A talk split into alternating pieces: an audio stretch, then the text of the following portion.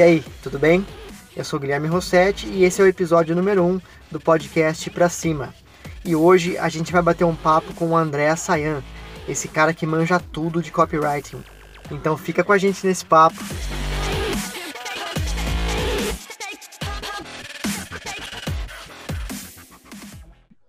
Salve André, tudo bem, cara? E aí, Gui, tudo jóia, cara? Tudo bem. André, antes de mais nada, eu queria te agradecer pelo fato de, estar comigo aí nesse primeiro episódio, nesse, nesse projeto que a gente está iniciando aí. E espero que seja o primeiro conteúdo que a gente cria aí, de muitos. Que legal, Gui. Eu agradeço, cara. Agradeço demais pelo convite e vamos aí, né, cara? Vamos bater um papo, vamos trocar ideia. Para a gente se situar, o que, que seria ao certo copy ou copywriting, cara? Uma definição. Tá. É, vamos até começar aqui conceituando, né? O, o copywriting é a, é a, arte, a ciência da persuasão, onde você trabalha uma comunicação persuasiva, o intuito, né, de no final é, o leitor ou a pessoa que estiver assistindo aquele roteiro em vídeo, ou seja por áudio, ou numa ligação telefônica que seja, uma carta de vendas, ela tome uma ação. É, então, ela vem, o copywriting vem do, do marketing de resposta direta americano, né? O copy, ou a copy, como chamam, seria uma peça publicitária, ou a, a carta de vendas, ou o vídeo de vendas em si. É um script pronto para ser aplicado em qualquer nível de comunicação. É isso, é uma técnica, a princípio, americana? Isso, na verdade o copywriting ele tem mais de 100 anos. Né? É, já começou uh, por volta, acho que um dos primeiros, né? na verdade isso já é aplicado desde, acho, talvez desde os filósofos, né, que usavam muito da argumentação persuasiva. E nos Estados Unidos, acho que um dos, um dos precursores, que come, foi, foi quem começou bem lá atrás, acho que um, um, dos que eu posso citar, o Dr. Claude, Claude Hopkins, ah, acho que é, é, da época de mil, 1800 e 1890, por ali, e aí saiu o primeiro livro, acho que foi o primeiro livro dele em 1923, se eu não me engano, que era o Scientific Advertising, onde ele colocou, como ele era um psicólogo, doutor, depois ele acabou passando, se tornou um publicitário e começou a, praticar e a aplicar tudo que ele sabia sobre o comportamento humano, inclusive vou até citar aqui um exemplo, o Ogilvy, David Ogilvy, que foi um dos Sim. grandes, é, também, o, talvez o pai da publicidade moderna, falava muito, né, pro, ele falava para o, quem trabalhou com ele, né, se você não leu é, o Scientific Advertising pelo menos seis vezes, é, tipo, você não deve trabalhar aqui, alguma coisa assim, sabe? Ele brincava, Entendi. falava, é obrigatório você ler e digerir, porque é um conteúdo bem denso e pesado sobre copy, né? Sobre tudo sobre relacionado ao, ao, comportamento humano. Entendi. A gente pode dizer então que o copy ou a copy ela tem um embasamento científico, de fato. Sim, totalmente, né? Hoje é muito mais fácil explicar porque está baseado em princípios de neurociência, né? Então, tá. acredito que tem muita gente hoje que fala sobre neurociência, mas no final das contas tudo se resume em comportamento humano, né? É o estudo ali do cérebro, né? Estudar as partes do cérebro, o que cada um corresponde, o tipo de estímulo que a sua mensagem, a comunicação vai causar para o leitor, né? Então, assim, não é só o texto bonitinho, não. Ela tem um cunho emocional, tem um cunho de persuasão, né? Ela vai, ela vai atacar alguns frontes ali, desde o sistema, a, o sistema límbico, né, o neocórtex, e tem aquela parte que o pessoal chama do cérebro reptiliano, né, que acho que é o, o tronco encefálico, né, um, um pouco mais técnico para isso. Então, ela, ela atinge o cérebro nesses três níveis da comunicação. Quando você consegue fazer isso, aí você está tranquilo, assim. Você conseguiu, de fato, persuadir, né? Sim, Ou sim. atingir o seu objetivo naquela, naquela carta, digamos, né? Isso Cara, é, legal. É, não tem nada técnico, assim, aliás, é muito técnico, mas não tem nada que eu posso dizer que assim, ah, escreva o texto que você vai ter o resultado. Não, cara, se você não conseguir atingir o emocional da pessoa, é, ela não vai comprar. Entendi. Então acho que tudo parte a princípio de, um, de uma pesquisa profunda, né? Acho que sobre o produto ou serviço que você está propondo a fazer uma copy, realmente de encontro aquilo que a pessoa quer ouvir e, realmente persuadir ela, né? Não sei se é mais ou menos por aí. Exato, exato. Assim, nos trabalhos, né, a parte do research, a parte de pesquisa, é, é necessário você fazer o estudo do produto que vai ser vendido, se ele já existe ou não, se você vai refazer uma campanha, criar alguma coisa nova, é necessário você estudar a fundo uh, estudar o mercado, saber quem são os concorrentes, quem que está atuando ali, quais são os tipos de promessa que esse mercado está, os outros concorrentes estão usando, né? Para você tentar buscar ângulos diferentes, né? Não ficar falando a mesma coisa. Entendi. Porque o nosso cérebro simplesmente ignora quando ele encontra alguma informação que ele já viu em outro lugar. Então, assim, ele, faz isso, ele faz isso justamente para economizar energia. Já vi isso no concorrente, ok, passa para a próxima, vai para a próxima informação. Então, Entendi. a gente acaba não ficando preso quando, quando vê alguma promessa, alguma, algum slogan, alguma coisa que é repetido, que é muito mais do mesmo no mercado. Entendi. Por último, e não menos importante, o estudo do que a gente chama talvez de avatar, público-alvo, target, o público mais interessado, o público mais próximo ali para compra, né? Então, assim, o que, que esse cara está sentindo, né? O que que, o que, que dói para esse cara? O que, que ele gostaria de ter? Qual o problema que ele tem que talvez o seu produto vá resolver? Né? Então, é esse, é esse tipo de abordagem que tem que ser feito na, sua, na, na fase de pesquisa de qualquer projeto, e não falo só de copy, né? Porque Sim. isso, como eu disse, é comportamento humano e é aplicado para qualquer área. Então, assim, qual tipo de problema que, que essa pessoa tem que o seu produto pode resolver, o seu serviço pode resolver? Algum outro produto não esteja resolvendo, né? Exato, exato. E assim, se você falar a mesma coisa que seu concorrente está tá, tá falando, né? Vamos dizer que se você está se posicionando da mesma forma que um concorrente está se posicionando, o que sobra para o para o seu cliente ideal no final é fazer comparação aonde? Talvez no preço. Entendi. Então, assim, é assim que acabam acontecendo as guerras no mercado, ninguém entende porque o preço está indo lá para baixo, né? Tá todo Entendi. mundo falando a mesma coisa, então, assim, se ninguém tem diferencial, o diferencial vai estar no preço. Então, a gente consegue dizer que se a pessoa não quiser vender preço, realmente ela tem que fazer uma cópia muito boa, né? Sim, sim. Ela tem que sempre explorar, é, é, focar na dor principal do cliente. E assim, uma coisa, ela não precisa falar mil coisas, não. Ela só precisa encontrar o que é que incomoda aquela pessoa. E aí criar uma, uma mensagem baseada nisso, uma campanha completa baseada nisso. Cara, bem, bem interessante. Agora, você comentou essa questão de, de research e tal, né? De ser a parte mais densa realmente de uma, de uma boa copy me veio à mente aqui algumas coisas que eu vejo na internet aí com certa frequência, que é mensagens do tipo: veja 10 copies infalíveis para o seu negócio, para o seu produto. Quer dizer, poxa, tudo, se tudo parte de uma, de uma pesquisa, né?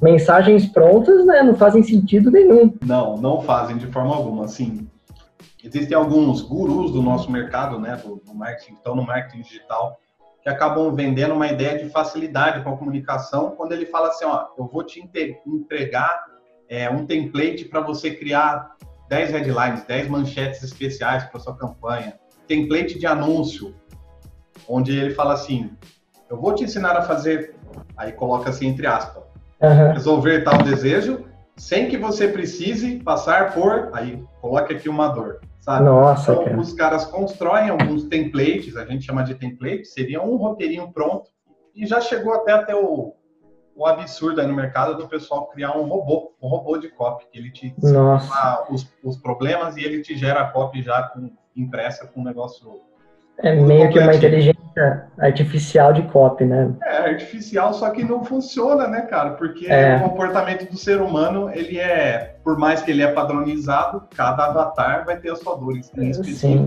E o tom da mensagem deve ser diferente. Claro, e cada produto também, nesse sentido, ele leva, é, vamos dizer assim, um remédio para essa dor, né? Então não dá para, de forma Exato. alguma, padronizar. Exato. É, agora me veio na cabeça aqui, né, o, o Bombril né? Sim. Imagina se naquela época do Carlos Moreno fosse outro cara falando. Eu acho que até uhum. teve uma época que tentaram, né, quando ele saiu. E assim, Sim, me lembro. O, o engajamento com o público foi embora, porque o, o expert, né, o a autoridade, que, né? É, a autoridade que falava ali com a dona de casa era ele. Então, assim, é. ele, ele representava muito a marca. Então, da mesma forma como uma copy pronta não, não vai funcionar, porque assim, a pessoa que está lendo a copy, que está que tá sendo autoridade por trás dela, por trás dessa mensagem, ela tem um tom próprio, né? Ela tem a, a, sua voz própria, os seus jargões, a sua forma de falar, e isso o computador não vai conseguir produzir nunca. Sim. É a famosa persona, né? Isso, isso, exato. Cara, show de bola. Agora é o seguinte, André, eu me recordo da época de, de faculdade, a gente se formou já faz um tempinho já, né, cara? Não vamos entrar nesse detalhe, mas... Melhor não. Já faz alguns anos já. E eu me lembro de, de uma das matérias, é, era redação publicitária. Acho que você se lembra bem também. E eu me lembro até algumas técnicas de redação publicitária e que a gente usava, inclusive, algumas figuras de linguagem para poder, de alguma forma, esperar alguma ação daquela pessoa que estava lendo aquele anúncio, é, aquele vídeo e etc.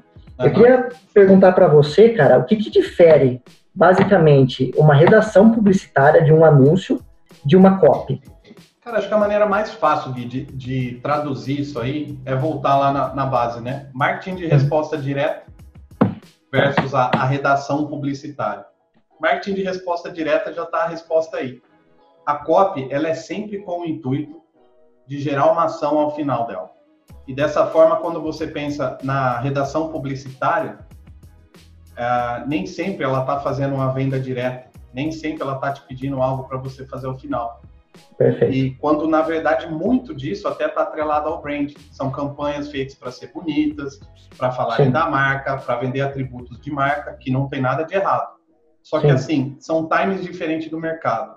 O Entendi. copy serve para você puxar uma ação, às vezes, num primeiro contato. Agora, que tá. marca que tenta vender de uma vez, né? Muitas marcas preferem a abordagem de construir autoridade, brand, e ao longo do tempo conquistar o cliente. O copywriting não, é pé no peito, convence, persuade e tenta fazer a venda.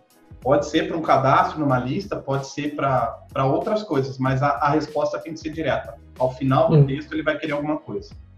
Entendi. Então, uma não necessariamente exclui a outra, né? Não. Talvez elas sejam complementos. Uma mais focada, talvez, em, em é, coisas intangíveis, digamos assim, que é a redação publicitária, e outra focada mais naquela, no call to action mesmo, ali, esperando uma ação do, do cliente. Seria mais ou menos por aí? Isso, eu posso dizer que as empresas que usam copy, eu acho que são momentos, tá, Gui? Assim, nenhuma empresa sobrevive se, não, se ela não vender alguma coisa, né? Ela precisa de faturamento. Então, assim, se eu fosse colocar numa escala, por exemplo, existe o tempo que ela não é reconhecida no mercado, onde ela começa a subir e para ela subir ela precisa fazer venda logo. Então, assim, ela não tem conhecimento do mercado, logo o branding dela está muito baixo. Então, ela vai evoluindo, evoluindo através de copy, de cartas de venda e tudo mais, e vai chegar um momento que ela se torna referência. Aí, cara, a copy pouco importa. Por exemplo, Apple. Apple precisa de, de uma carta de vendas de 50 páginas para vender um iPhone. Os caras falam assim, ó, vai sair o iPhone novo, tal data. Ele vai ser Não assim, precisa falar mais nada. Só pega o iPhone vira ele de um lado para o outro na propaganda. Pronto, chega Entendi. lá no dia, a fila tá lá. Esse modelo de copy, então, acho que ele é uma mão na roda para startups, né? é, a startup ela precisa se, se alavancar de alguma forma, né? Então ela vai pegar carona em alguma outra empresa oferecendo o serviço dela, né? Tentando fazer fusões, aquisições, entrar, né? Oferecer serviço para algum grande player de mercado. Ou quando ela é um produto único, ela precisa se vender dessa forma. Que o copywriting serve para vender qualquer produto e serviço. Agora, Andrezão, fala para a gente um pouquinho é, como é que é o fluxo seu de trabalho. Assim, você atende primordialmente empresas ou você atende, na maioria das vezes, um intermediário, ou seja, agências de publicidade ou agências de marketing digital? Cara, a dinâmica para mim hoje está assim. Como, como eu atuo principalmente no mercado digital, por no mercado digital o nível de consciência sobre copyright é muito maior, né? Sim. Então, assim, falar assim, ó, tem um copyright aqui e o, e o, o infoprodutor, o dono de um, de um curso, de um treinamento, precisa vender. O que, que ele vai fazer? Ele vai procurar um copywriter para fazer. Simples assim. Ao, ao, ponto que, se a gente chegar na cidade, na própria cidade aqui, chegar lá e falar assim, ó, preciso vender um produto. Ninguém vai saber o que é copy, cara. Talvez 3% da população, os empresários na, na cidade saibam disso. É muito, é muito pequeno ainda. Então, assim, hoje eu atendo infoprodutores, pessoas que têm cursos e treinamentos, principalmente online. Alguns é, dão palestras, né? São palestrantes, têm informações de coaching, Uh, esses aí são os principais, né? E, e, como eu faço um trabalho que vai um pouco além do copy, né? Copywriting hoje para mim ele é uma skill, né? Dentro de um contexto e um termo que eu criei como conversion marketing, né? Ou, ou marketing de resposta aí para trazer mais conversões. Então eu atuo na criação de funis de venda, né? Automações, tentando fazer o máximo para trazer o copy é, em, em, todos os, vamos dizer, em todos os mecanismos possíveis para atingir esse cliente. Então, às vezes pode ser pelo Facebook, Instagram, por automações de WhatsApp. Então, eu faço um pacote completo. Mas, assim, dentro do mercado de, de infoprodutos, né, no Brasil, é muito mais fácil de, de eu ter clientes, muito mais fácil. Algumas empresas estão abrindo o olho para isso. Eu participei recentemente de um, de um concurso lá na Empíricos, fiquei entre os finalistas e tive a, a honra de ser convidado para trabalhar no grupo BTG, o BTG Pactual Digital, que é um Sim. banco enorme aqui que a gente tem no, no país. Legal. É, mas como eu não sou adepto mais do CLT, que é o que eles queriam para esse momento, eu decidi declinar a proposta por uma questão de propósito mesmo. Tá certo. Eu prefiro eu prefiro fazer o meu tempo, trabalhar da minha forma, trabalhar às vezes de madrugada, às vezes descansar de manhã, ou fazer qualquer outra coisa de manhã e trabalhar à tarde. Então, ter essa mobilidade de tempo, a mobilidade geográfica, para mim é fundamental. A gente tem que ponderar, né? Muitas vezes o, a parte financeira acaba sendo tentadora, mas se não vai de, de encontro com o teu propósito, com aquilo que você quer para você no médio e longo prazo, realmente acho que você está certo em declinar. É, exato. Então, assim, foram muitos, muitos anos aí, né? Foram acho que 12, 13 anos trabalhando para corporações aí no mercado de empresas mesmo. É, e, e aí chegou o ponto que eu virei essa chave, então assim, é um estágio que já passou, não, não me vejo mais Sim. fazendo isso. Viu, agora me fala uma coisa, é, de um dos vários pontos que o marketing digital contribui para a gente, você me corrija se eu estiver enganado, mas acho que a questão dos dados eu acho que nenhuma outra mídia até hoje conseguiu fornecer para nós dados tão precisos, né, quanto o marketing digital. Eu queria saber de você como que esses dados auxiliam na sua tomada de decisão, nas suas cartas, nas suas estratégias de copy. Legal, essa pergunta é muito boa. É, esse é um outro ponto onde o mercado digital ele engole, cara, o marketing tradicional. Ele acaba com a publicidade tradicional aí. Porque é, se você vende uma revista, se você vai e veicula uma revista, por exemplo, aí faz uma tiragem, manda para todos os locais, aí chega o produtor, o, cara que pagou pelo espaço na revista, ele vai falar assim: e aí, quantas pessoas leram meu anúncio? É aí o cara saber. vai falar assim: ah, a tiragem foi de 30 mil revistas, a gente estima que dessas 30 X%. mil, Não dá, não tem como. É. O outdoor, a pessoa fala assim, ah, quantas pessoas vão ver? Ah, naquele local, ao lado do shopping, são 10 mil pessoas por dia são impactadas naquele local. Mas quantas viram? Então, assim, é, é muito, é muito artificial, né? Mala Sim. direta, né? Assim... É uma briga desleal, né? É, é o, que, o que o pessoal fazia antigamente para ter métrica, tá? Os antigos já faziam isso. Eles mandavam a carta e colocavam um cupom. Sim. Por quê? Quando você devolvia a carta com o cupom, você teve a resposta. Então, o copyright já, já funcionava nessa época assim. Hoje, para cada envio de e-mail que você faz, você tem quantidade de e-mails abertos, é, quantidade de cliques em links que você pode ter colocado lá dentro. E dependendo do, da capacidade do cara que, que programou isso, você consegue é, perceber o tempo que ele levou com aquele e-mail aberto. Entendi. A páginas de venda, cada clique cada clique no botão, cada roll-up que você dá, né, scroll, scroll down, scroll up, é possível uh, você mapear isso. Inclusive, existe um, existem alguns aplicativos, alguns softwares que fazem um mapa de calor de um site, por exemplo. Ele, ele identifica o lugar onde, por exemplo, ah, no topo da página fica sempre vermelho. Por quê? É a hora que abre a página, todo mundo cai ali. Então, assim, quando a cópia está muito boa, tipo, passou de 60%, está meio alaranjado ainda, cara, povo está fervendo. Tá indo, se está indo até ali, se chegou até a metade, tá, é muito provável que compre. E aí a gente justifica isso com o clique no final. Então, Cara, sensacional. É, as métricas elas são absurdas, porque você consegue dar custo por clique, custo por aquisição de um lead, custo por venda. Quanto Sim. você pôs, sei lá, pôs 10 mil, fez, gastou 5 mil, e aí você faz a conta lá, quanto foi o ROI, né? Tipo, Sim. qual foi o retorno?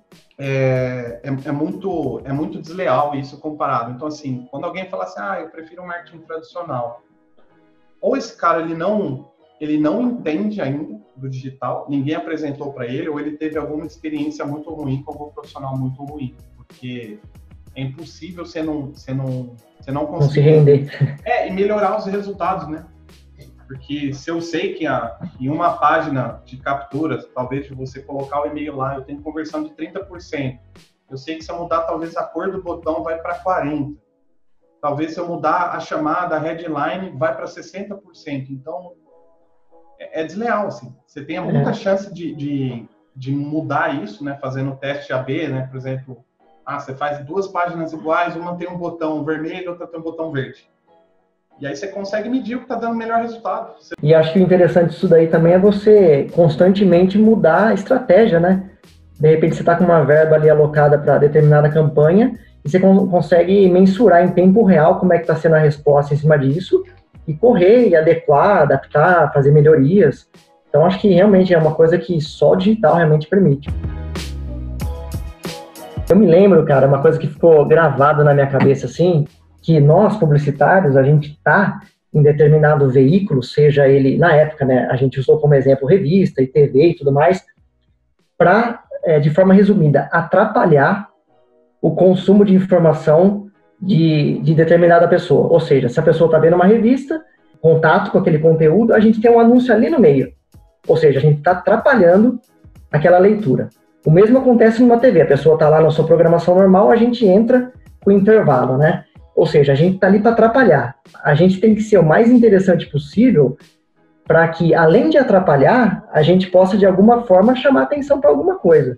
Eu ia te perguntar o seguinte, cara, como que o copy, nesse sentido de estar tá no meio, de repente, de alguma informação que a pessoa está tendo contato, como que ele se torna interessante, como que ele faz alguém realmente tomar uma, uma ação imediata? A gente, a gente costuma tratar o copy por, por partes, né? A gente meio que desconstrói ele e cria ele por etapas. Logo depois que você passa daquela fase de pesquisa você vai produzir a campanha, você cria a sua ideia principal, que vai ser o tema da sua campanha. E aí, essa ideia normalmente ela é traduzida em uma headline, que seria a manchete do anúncio, o título principal. Então, assim, se a sua headline não chamar a atenção do leitor, cara, você pode ter escrito 40 páginas para baixo. Entendi. Trabalho jogado fora. É, tem um conceito muito legal que foi cunhado lá atrás, que eles falam sobre os quatro U's, né? Então a sua headline, o seu anúncio precisa ter esses quatro U's, que são ele tem que ser único, tem que trazer uma informação única, ele tem que trazer urgência, ele tem que ser ultra específico e tem que ser útil. Então, assim, a, a, informação ela precisa ser útil para o leitor, ela precisa ser muito específica para ele poder identificar se realmente é aquilo, para acertar o cara no coração mesmo, tem que ser específica. Tem que ter uma urgência, um prazo, um deadline, tem que ter um porquê dele fazer aquilo às pressas naquele momento. E tem que ser única, a informação tem que ser aquela, é dele. Tipo, só ele, só, só aquele anúncio está trazendo aquilo. Então, assim, essa é uma ideia que a gente tem para a construção de headlines. Então, assim, tem que. Às vezes a gente passa talvez 50%, 60% do tempo pensando na headline, cara. Porque se a pessoa não lê, ela não vai seguir. Então a cópia é construída assim, né? Em degraus, né? Faz total sentido. E se algum desses, vamos chamar assim de pilares, né, desses us, é, desmoronar, digamos assim, acho que a cópia já, já foi pro saco, né? É, a função principal da headline é prender a atenção do cara e fazer ele ir para a próxima linha. Na verdade, esse é o grande lance, né? Por, por isso que é uhum. talvez tão complexo, porque ele tem que ir pra, sempre para o parágrafo de baixo, sempre para a linha de baixo. Então, com ganchos, né? É, são, ela é sempre fechada com ganchos, né? Sempre dessa forma. E se não tiver, se, se em algum momento o leitor perdeu curiosidade, ou você começou a ficar muito vago ali na mensagem, ou não está dando o que ele quer saber, ele sai fora, cara. Eu acho que é mais ou menos a mesma estratégia que os seriados usam, né? Então, no final de cada capítulo vai ter um gancho para o seguinte, exatamente para o cara maratonar, né? Sim. Para seguir na série. Sim. Sim. Até as novelas tentam isso, né? Mas assim, cara, tem, tem muitos seriados que deixam isso, né? Game of Thrones foi campeão nisso, é. né, cara? Deixavam. Aí você tem que esperar seis meses até a próxima season. E você fica, você fica alucinado, né? Esperando, ansioso. É, a abertura de loop, né? A gente tem nesse, a necessidade de completar as coisas, né? Então, quando alguém cria alguma lacuna na comunicação também, isso a gente chama de, de open loops. Né? Então, eu estou falando alguma coisa para você. Aí eu falo assim, Sim. ó, Eu também vou te ensinar como é que você faz para construir a melhor copy da sua vida em cinco minutos. Mas antes disso, eu vou te falar mais uma coisa, tal, tal, tal. Pronto. Aí eu já te falei uma coisa que eu vou te ensinar e te deixo ali na espera. Já criou o looping, né? É. E aí vai embora, né, cara? Então você abre o loop, conta alguma coisa, fecha o loop, abre outro, vai criando isso a copy toda. Eu, particularmente, conheço a tua história, você até mencionou um pouquinho no começo desse papo, como é que foi, do, do mundo corporativo para empreender, para ter seu, seu negócio. Pra... É, a transição, ela se deu mais por um momento de, de inquietude, talvez, né? Eu já estava em outra empresa, uma empresa trabalhando, já estava lá há quase seis anos, e não me sentia muito bem valorizado e tal. Normalmente acontece, né? Quando você chega num. Todo mundo chega num platô, né? Quando, quando você é um bom profissional. Você vai, trabalha, você cresce, cresce, cresce. Aí chega um momento que você encontra estagnação. Porque você não vê mais desafio, você não sente mais novidade, você percebe que tudo que você faz está tá mais ou menos sempre igual. E aí você não tem oportunidade de crescer. Talvez porque a, a estrutura, né? O, o seu chefe, onde ele está, ele não, vai, não tem mais para onde subir. Então, enxuta, né? É, às vezes ela está enxuta, talvez também né? Tem sempre aquela coisa, às vezes o cara quer te manter ali porque ele te acha bom naquilo e não te dá a oportunidade de crescer também. Então, eu comecei a procurar um pouco mais de desenvolvimento pessoal, comecei a fazer cursos na área de criatividade, na área de desenvolvimento, de produtividade, e aí eu percebi que eu estava sendo muito improdutivo, né? E quando eu caí nisso, né, que já eram cursos digitais, quando eu conheci, por exemplo, o Conrado Adolfo, do marketing, né, do 8Ps, conheci o Érico Rocha, aí, do, do Fórmula de Lançamentos, entre outros, Bruno Pinheiro também, e aí comecei a me interessar mais, me interessar mais, e aí isso foi em torno de, de outubro, acho que foi em outubro de 2015, quando eu comecei, né, quando eu entrei no mercado digital, e aí logo na virada do ano, ali em 2016, no final de 2016, eu conheci o, o copyright através do Rafael Albertoni, já tinha conhecido parte do Conrado, né? Em um dos uhum. treinamentos dele, mas não tinha feito. E, e aí foi quando eu fiz a formação, né, do, do, da SPCOP, do Rafael Bertoni. E de lá para de lá para cá foi assim, né? Saí, é, comecei a entrar no mercado digital, fiz a, a, essa formação em copy e aí o mundo se abre, né? Quando você, quando você conhece ali, fiz o fórmula de lançamentos também, o mundo abre, cara. Que aí você vê uma outra realidade, faturamentos explosivos, oportunidades de ganho também. Muita gente entra pela ganância, porque existe muito essa promessa ainda no mercado. Mas só quem está dentro saca que, cara, não tem como não ganhar muito dinheiro se você não tiver só na camisa. Então, nada se constrói assim do dia para noite, né? E dali eu tentei aplicar, comecei a aplicar as técnicas lá onde eu trabalhava, mas aí eu comecei a sentir a resistência na mudança. Sim. E para quem trabalha de forma tradicional, para quem já está há muito tempo, acaba ficando engessado, né?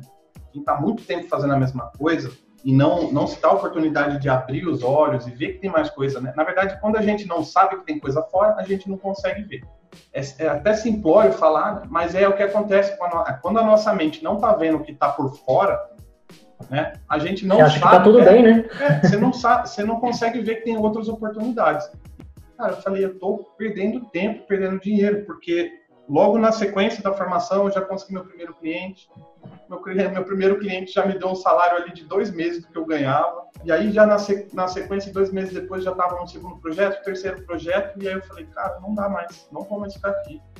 Porque... Foi o empurrão que você precisava, né? É, a coragem que você precisava é, para abrir mão. Foi um impulso mesmo que me deu, porque assim, falei, cara, dá para fazer, tem demanda, tem eu, eu sou um cara tipo, normalmente eu preciso muito de segurança, eu faço muita, eu sou muito analítico, né? Fazia muita Sim. coisa, se dava, se não dava. Passou um mês e meio, eu juntei cinco, falei tchau. Um abraço, né? a gente vê muita gente falar, né? Você tem que juntar X meses do seu salário e tudo mais.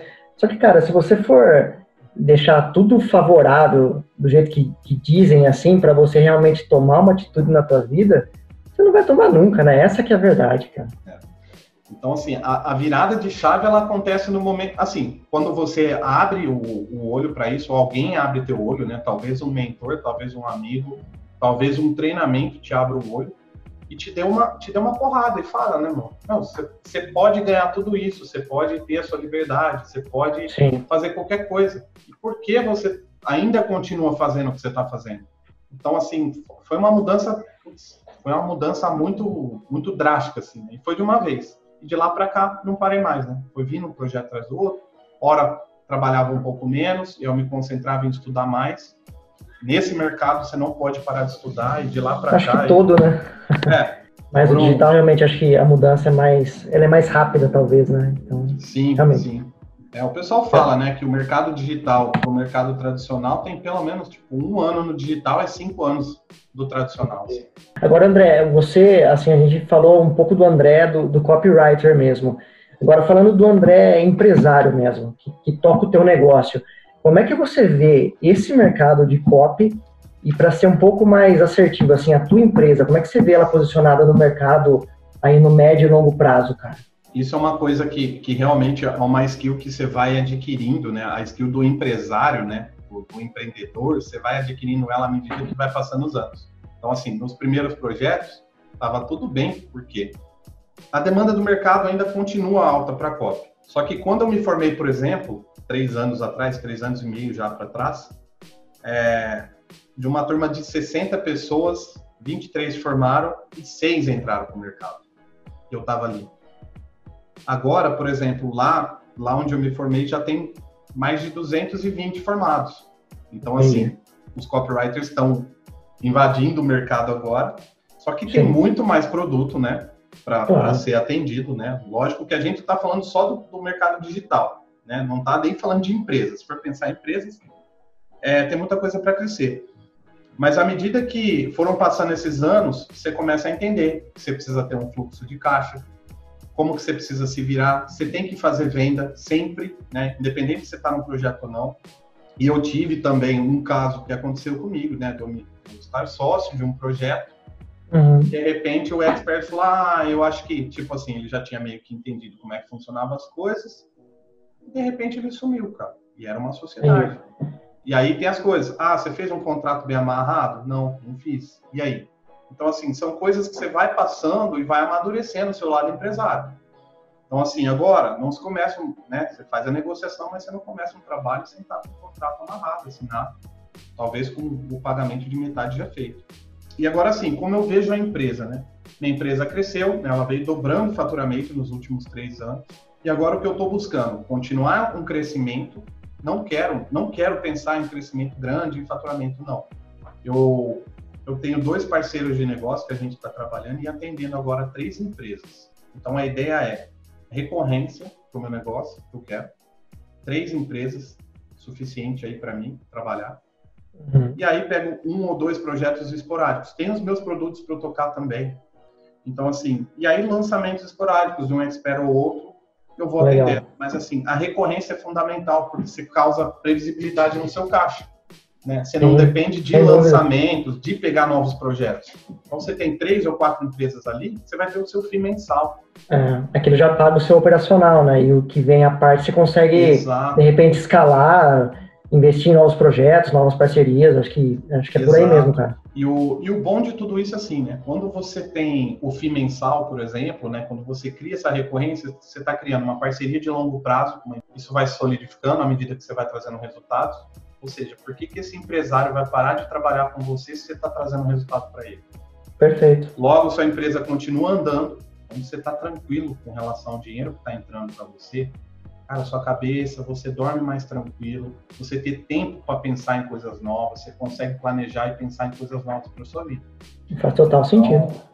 Não, não pense, né? Você que está do outro lado, não pense que entrar para o mercado digital é um lugar para aventureiros. Pode ser, tem muitos, mas é tipo estrela cadente, né? Sobe e desce, tipo, aparece e já some. E, e aí não fica, né? Só vai ficar no mercado quem é bom, quem está afim de trabalhar mesmo de falsas promessas a internet está cheia, né? A gente recebe todo dia. Acho Total. Cabe a gente Total. ter uma análise crítica, saber realmente filtrar o que faz sentido para antes, né, de entrar de cabeça num projeto ou num novo negócio. André, eu queria, cara, a gente já se estendeu um pouco aí. agradecer demais, cara, a sua disponibilidade, um pouquinho do seu conhecimento que você trouxe para a gente aqui, acho que me fez entender muito mais desse, desse braço, né, desse, que está dentro desse tema guarda-chuva, que é o marketing digital, é fundamental aí para as estratégias digitais de produtos, infoprodutos e serviços e tudo mais, meu amigo. Muito obrigado.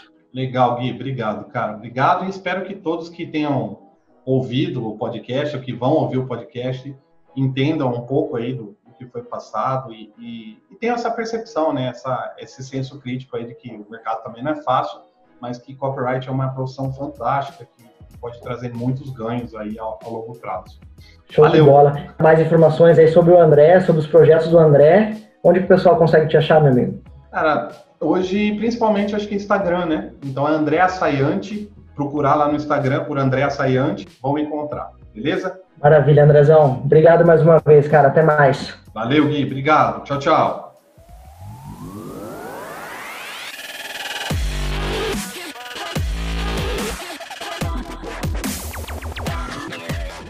E aí, curtiu o papo?